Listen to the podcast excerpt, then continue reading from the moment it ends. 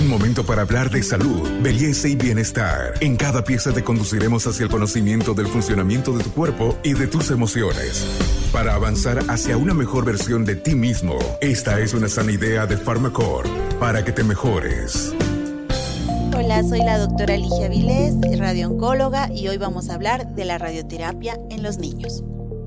Soy Carmen Melgar, periodista en temas de salud y hoy en este podcast vamos a hablar sobre el cáncer infantil, los caminos que hay. Hemos hablado mucho del principal cáncer que afecta a los niños, la leucemia. Sin embargo, hay otro tipo de cánceres que requieren también tratamientos distintos, como por ejemplo tratamientos con acelerador lineal, que para muchos puede ser imaginar algo muy agresivo. Sin embargo, la doctora Ligia Vilés, radioterapeuta, nos va a explicar de qué se trata la radioterapia y cómo se aplica en niños donde además sabemos que ellos tienen técnicas amigables, muy nobles para con los niños. Doctora, ¿qué situación se presenta eh, en, un, en, un, niño y cómo se lo trata con esta radioterapia? ¿Se, ¿Se requiere también este tratamiento para los niños? Eh, sí, Carmencita, primero decirles que el cáncer infantil es una de las primeras causas de mortalidad entre los niños a nivel y adolescentes a nivel mundial.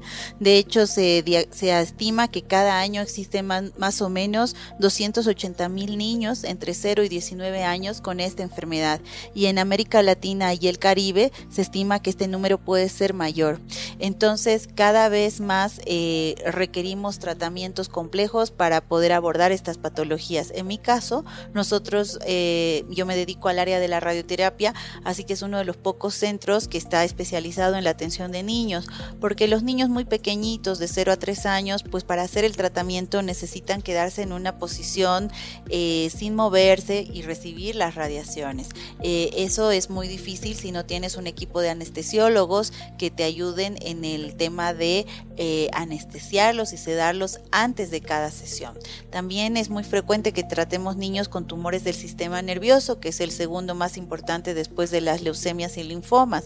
Entonces eh, necesitamos irradiar la zona de la cabecita y cuando hacemos eso tenemos que inmovilizarlos con máscaras especiales. Acá tenemos el, el cuidado de personalizar las máscaras de acuerdo al superhéroe o al personaje que le, que le gusta más a cada niño y eso nos ayuda a que tengan más adherencia al tratamiento, que puedan ponerse la máscara de su personaje favorito y recibir la radiación en la localización.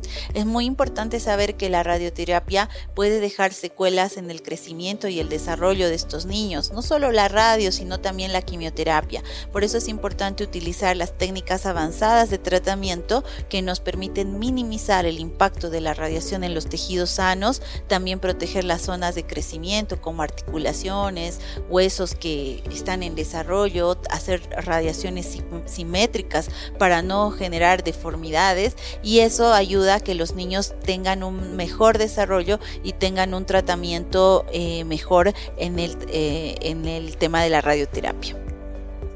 Esta radioterapia en el cáncer infantil son tratamientos combinados con eh, fármacos también.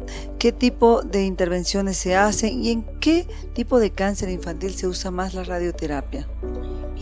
Eh, los tumores que más irradiamos son los tumores de sistema nervioso, ya que la mayoría de los medicamentos no tienen penetrancia a ese nivel y eh, muchos tumores adquieren un volumen que es difícil para el cirujano abordarlos sin generar lesiones. Así que en nuestra experiencia lo que más irradiamos son tumores de esta área, tanto del cráneo como del raquis. Eh, en otras situaciones la medicación normalmente se aplica primero porque siempre tratamos de evitar la radioterapia terapia o, hacerla en, solamente en caso estrictamente necesario. Entonces, eh, normalmente no hacemos protocolos combinados, si bien existen es menos frecuente, más eh, se, coordina mucho con el oncólogo pediatra para que él realice el protocolo y cuando hagamos la radiación, pues depende de, dependemos mucho de, los protocolos establecidos. También otra área frecuente de irradiar es el abdomen en los casos de los tumores de Wilms, que los vemos con cierta frecuencia y algo que es muy frecuente en nuestro medio son los retinoblastomas, ¿no? que son tumores de la, de la retina que realmente se pueden detectar en un fondo de ojo en la infancia cuando se hacen los chequeos pediátricos, pero pero lamentablemente vemos niños que no han acudido a sus controles o los papás no los han llevado y van con tumores de gran volumen que tienen que ser enucleados los ojitos y después nosotros irradiar el lecho. Así que, que eso es bastante difícil para, para, ver un niño que, que ha perdido la vista, pero eso es una recomendación y un llamado de atención a los papás en que tienen que eh, hacer los controles de pediatría de los niños para que evitemos estas situaciones. Este podcast es una sana idea de Pharmacorp. Doctora, eh, estos eh, tratamientos de radioterapia, ¿qué tan efectivos son en los cánceres infantiles? Y si comparamos con cánceres en adultos, ¿son las mismas respuestas o responden mejor los niños? Todo depende del estadio clínico. Los niños son diferentes de los adultos, sus patologías se comportan diferentes. Tenemos muchos tumores germinales, tenemos tumores de desarrollo de la infancia.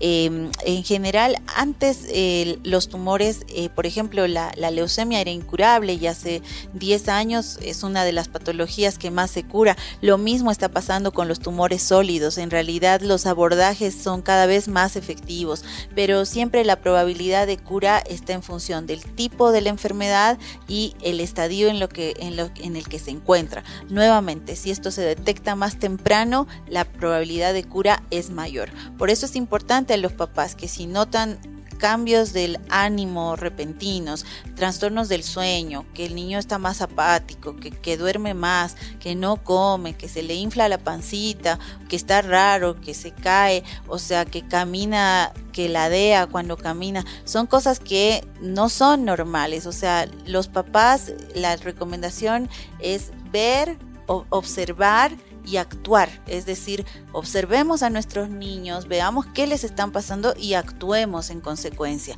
Eso es muy importante cuando los papás son los que se tienen que dar cuenta de esto. Gracias por acompañarnos en este podcast. No se pierda siempre esta información de salud que puede salvar su vida o a alguien muy querido de su familia. Hasta aquí llegamos hoy. Síguenos en nuestras redes sociales de Facebook, Instagram y en nuestra revista digital Buen Vivir. Esta es una sana idea de Farmacor.